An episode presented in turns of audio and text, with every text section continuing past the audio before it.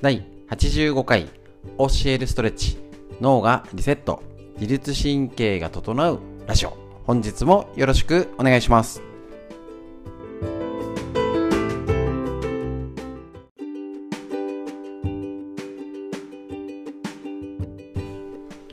こちら教えるストレッチのラジオは自律神経を整えて、えっと、新テーマが決まりまして、えっとですね、一家に一人おうち整体師を作ろうということでですね、テーマでこれからやっていきたいと思いますので、よろしくお願いします。こちら、こちら一家に一人、おうち整体師を目指すラジオはですね、えっ、と、埼玉県本庄市にあります芦沢治療院よりお届けしております。えっ、と、こちら教えるストレッチを月曜日から金曜日まで朝9時より LINE ライブ、YouTube ライブ、インスタライブで、えっと、同時配信しておりまして、えっと、こちら、えっと、ね、このコロナの中だったりね、今大変な時に少しでも家でストレッチして、運動して、ね、えっと、自律神経を整えるということで、えっと、お届けしております。えっと、こちらのね、理論解説を、えっと、もう、ね、ストレッチ終わった後に、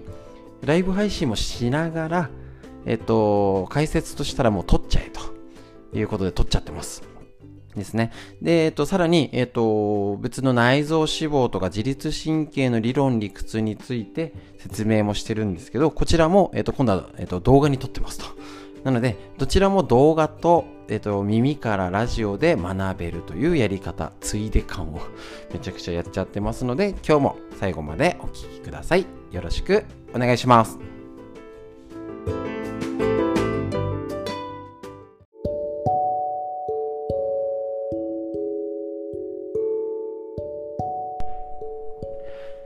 はい、それでは皆さんお疲れ様でした。教えるストレッチのライブ配信がただいま終わったところになります。で、えっと、LINE ライブと YouTube ライブがつなげっぱなしで、えっと、理論の解説をしたいと思いますので、よろしくお願いします。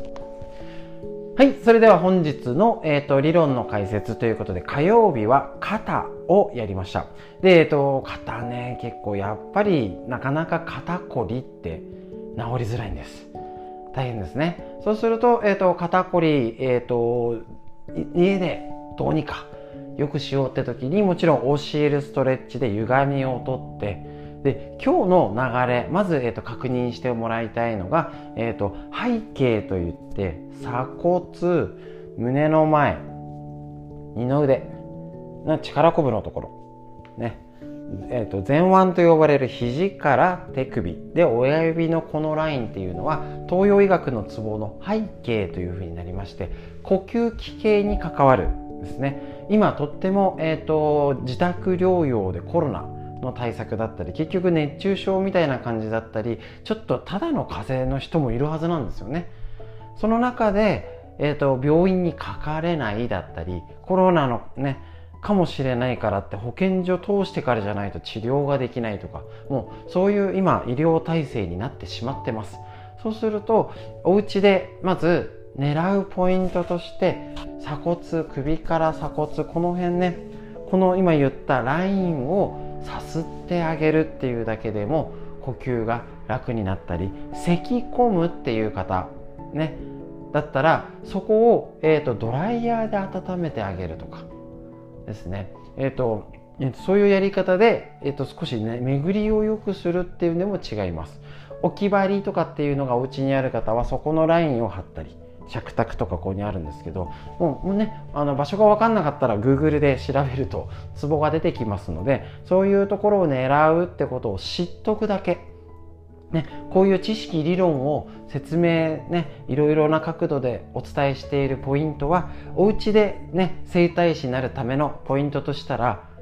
なんだかわからないお手上げが一番困るんですね。かといって、えーとね、素人判断で全てができるわけではないんですね。だからこれぐらいはとか本当に気楽な気持ちで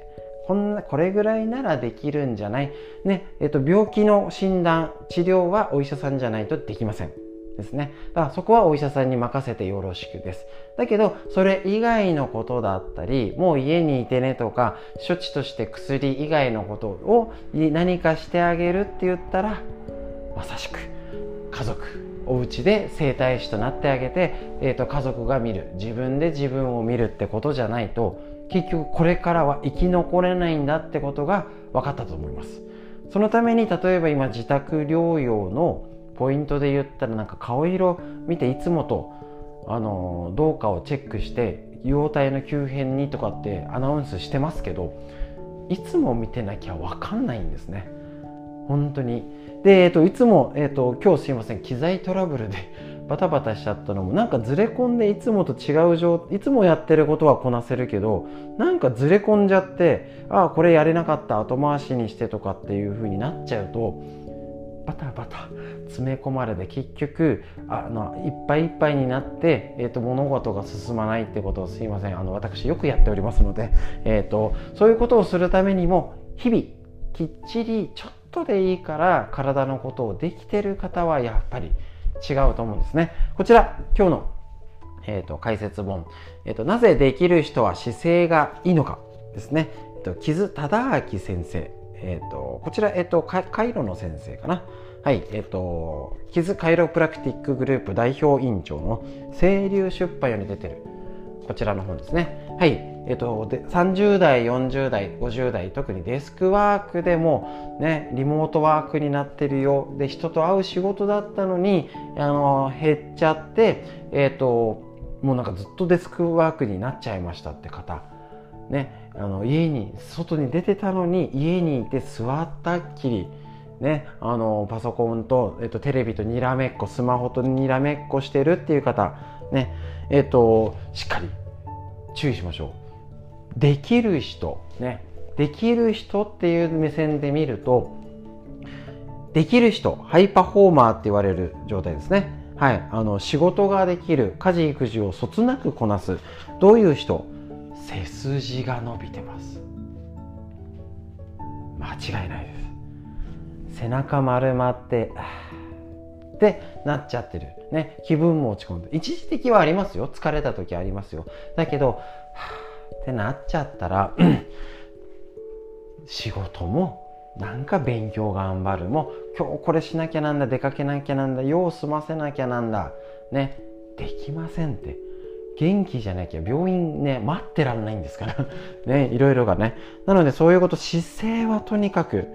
大事です。体の歪みは背骨の歪み。えっ、ー、と、こちら、えっ、ー、と、自律神経の整え方、ね。で、えっ、ー、と、あの、紹介もして、ね、この他のラジオでも紹介してるんですけど、とにかく骨格が自律神経を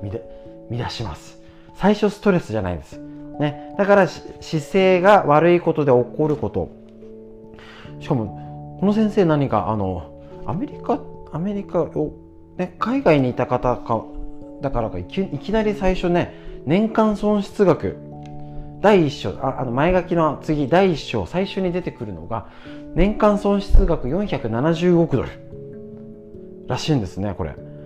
えっ、ー、とアメリカの医師会が発行する世界で最も権威のある医学雑誌の一つ JAMA ですかねに掲載されたのは、え、ー、と欠筋ですね腰痛や頭痛などの症状が出て作業効率が起きることによる損害額ですね。が、こちらが、え、ー、と、470億ドルですね、になるんですね。なので、これは、え、ー、と、アメリカの調査ですけど、日本も、あ、普通に円にすると、120円にすると6兆円。でも、お仕事されたり、グループの方もね、あの継続して、すごいできる子、ね、仕事がすごい人よりもしかしたら淡々とできてなんかずっとこなせてるってすごい大事かもしれないんですね。で、えっと、大体1日約3分の2の時間、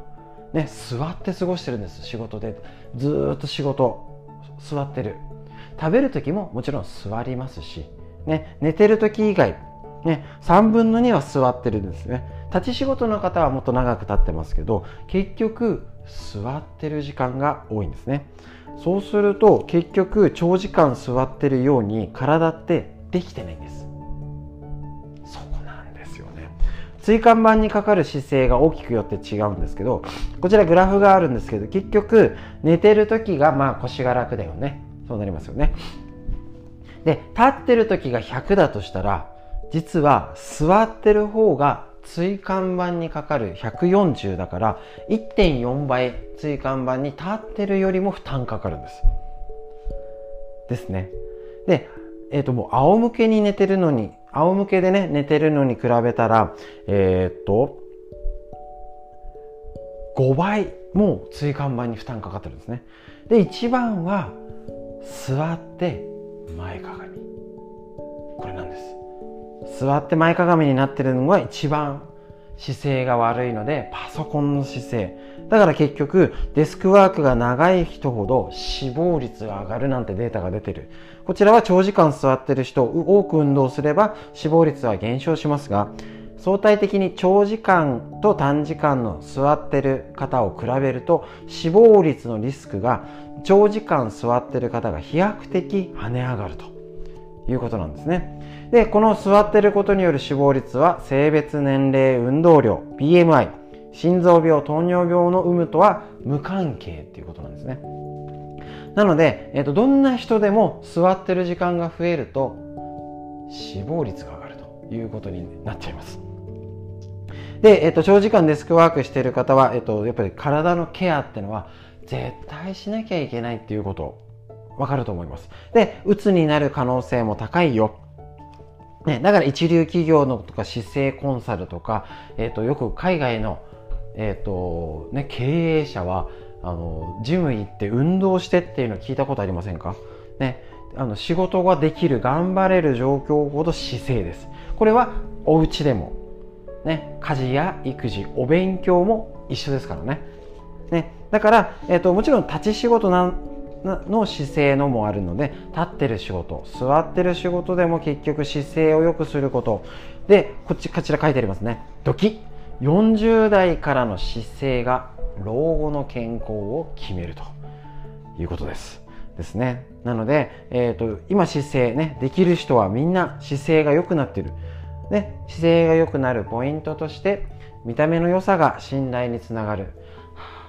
って人よりはなんかあこの人頼れそうって人は元気はつらつ頑張る笑顔ね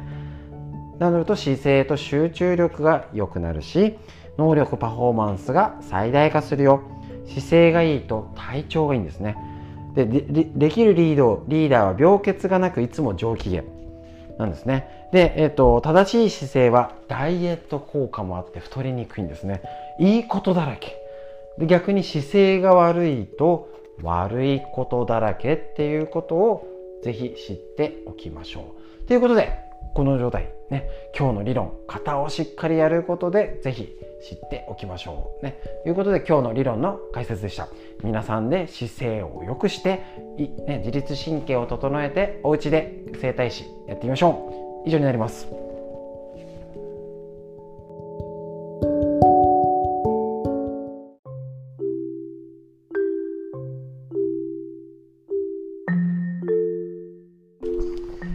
こちら図解眠れなくなるほど面白いシリーズの内臓脂肪のお話ということで栗原武先生のこちらの日本文芸社の本を、えっと、ページごとにご紹介しております。本当に中身が分かりやすくてまとまっておりますので一家に一冊職場に一冊ぜひどうぞ。こちらのやつですね、えっと今ね驚くほどお腹がへこむ最強の食べ方ということでこの章で第3章ですねご紹介してた最後の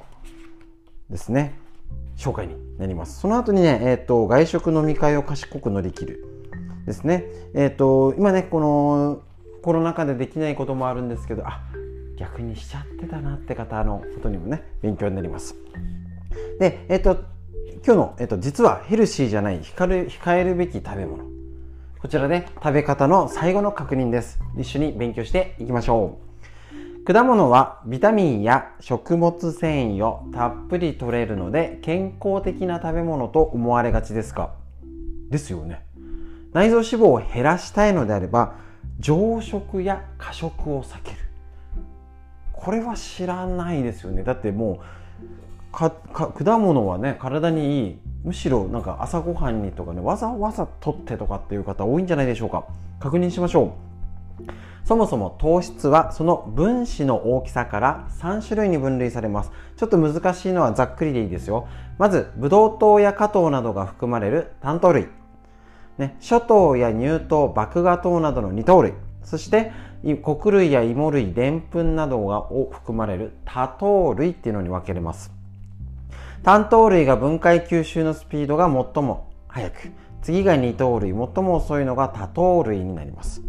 果物に含まれる、えーと、糖質は単糖類の果糖です。果物の果ですね。果糖ですね。消化吸収が早いため、食後に血糖値を急上昇、血糖値スパイクってですね、急上昇させ中性脂肪を増やす結果になっちゃうってことなんです。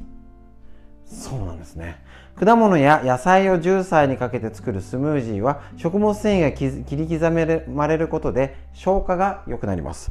一見ヘルシーなイメージがありますが実は脂肪をためやすい飲み物なのです。ですね。ただ旬の果物はビタミンなどが豊富で健康効果美容効果は高いものの食べる場合は朝食と一緒に食べるようにしましょう。果物だけを食べていやおやつじゃダメってことなんですね。えっ、ー、と食べる場合は朝食と一緒に食べて活動量が減って糖質が消費されにくい。夜は避けるってこと。このポイントは大事かもしれません。その他軽く食事をとりたいといった時に手軽に食べれるサンドイッチやそばを選ぶ人は多いと思います。しかしいずれも糖質が多いメニューだよってことなんですね。こういうことはねだから本当にこういうのために勉強してるって言っても過言ではありません。ね、なん今の時代なんとなくこれが健康そうだからやってるんだけどっていうのがもったいない。本当にそう。ね、軽く食事をとりたいとい,、ね、いう時に軽めの食事で含まれているのが、えっと、おにぎりとか、えっと、サンドイッチ、野菜ジュース、ね、そばとかも結構糖質、糖質だけみたいなんですよ。もちろん他の栄養があるので、これだけの理論は危険です。ね、いろんな考え方があります。ね、例えば朝食を抜いた方がいいって考え方と食べた方がいいって考え方。ちゃんとその理論理屈を納得して理解してやることの方が大事ってことなんですね。また目的にもよると思います、ね、ただ健康的になるのか病気を治したいのか、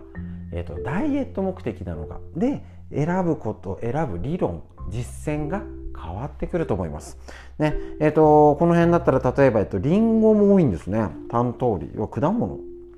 ですからね。リンゴ、バナナ、桃、グレープフルーツ、オレンジとかが糖質が多いと。ね、えっ、ー、と、ちょっと大きさによって違うんですけれども、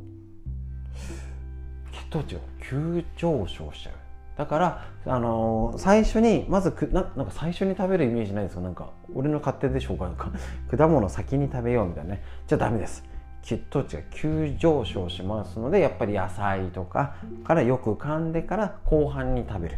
食後のデザート。っていう風になるとやっぱりその辺ね昔からのって理にかなってることがあると思います。ね、いろいろ食べ方紹介しました。ほとんどがもう今日から実践できること、ね、ご飯の控え方、食べ方の順番、ね、食べる時間、ね、よく噛むよとかっていうね、痩せる食べの方法をまとめて紹介しました。一旦このシリーズがね、ショーは終わりになりますので、ぜひ、ね、気になる方は YouTube の過去のやつ、ね、アーカイブ残してありますので見てみてください。ということで、えっ、ー、と、お腹がへこむ最強の食べ方紹介してきました。以上になります。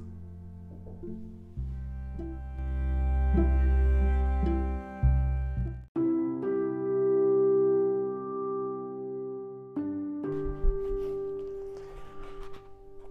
こちら、最高のパフォーマンスを引き出す自律神経の整え方ということで、久手健司先生の、えっと、メディアクロスパブリッシングより、こちらお届けしております。えっと、だいぶ佳境に入ってまいりまして、もうね、30回、ね、超えてますもんね。えっと、自律神経を整える、本当に一つ一つ、いろんな角度でこちら紹介されているので、ぜひ一家に一冊、職場に一冊、ね、疲労だるさ、不眠、頭痛、首肩こり、眼性疲労、動悸痛、不安感、いずれもね、自律神経が問題になってますので、ぜひぜひやってみましょうということで、こちら、はい、自宅やジムでできるストレッチ運動。こちらのね、日常でできるちょっとした習慣の、えっ、ー、と、実践編になってきます。いろんな角度で本当紹介してますね。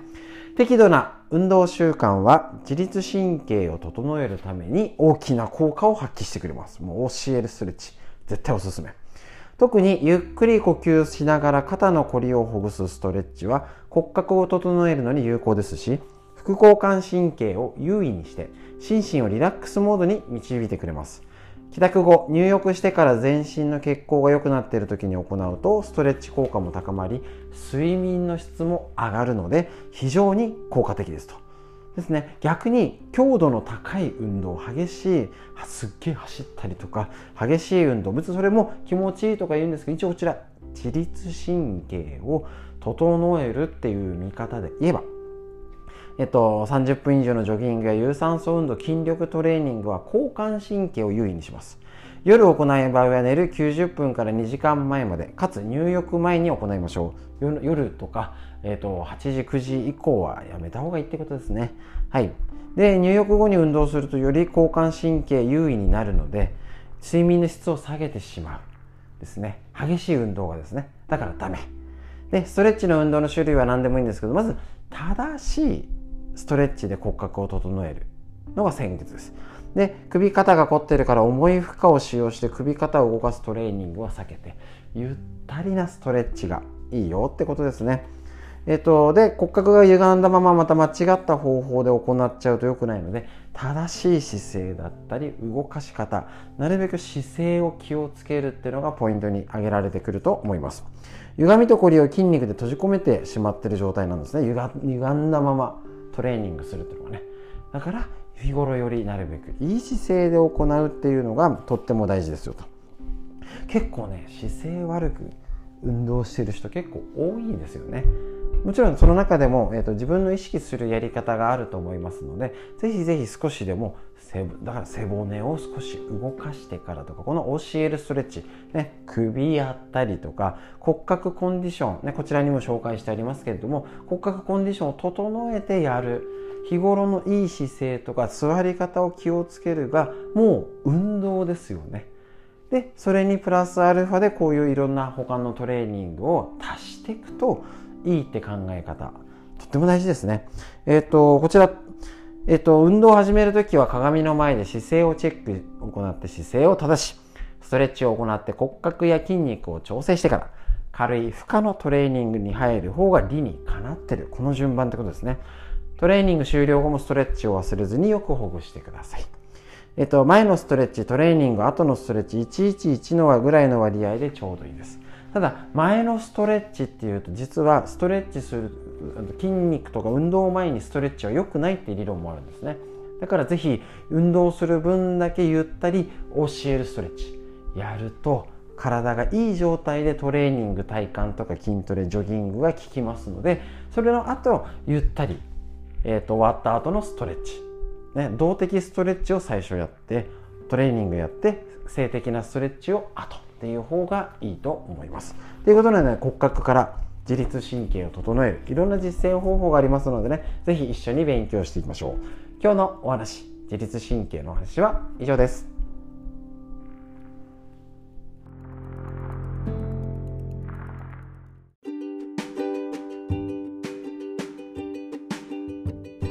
はい。それでは本日のラジオいかがでしたでしょうか？えっ、ー、とですね、急に昨日テーマが決まったものでですね、えっ、ー、と、あちこちちょっと題名が変わったりとか、出し方が変わるかもしれませんけれども、まあ、やってる中身はね、あのー、一緒の状態です。ちょっとずつこれから変わっていくかもしれませんけれども、一家に一人、おうち整体師を目指せっていうことで、そうすると今やってるストレッチのことも、まずね、自分が家でできるようになるっていうと家族も変えられると思うんですねもちろんお一人で住んでる方はお一人用ですので自分でストレッチ教えるストレッチやったり自分のために頑張るですけど、えっと、家族だとねもうねみんなママが頑張るなんですね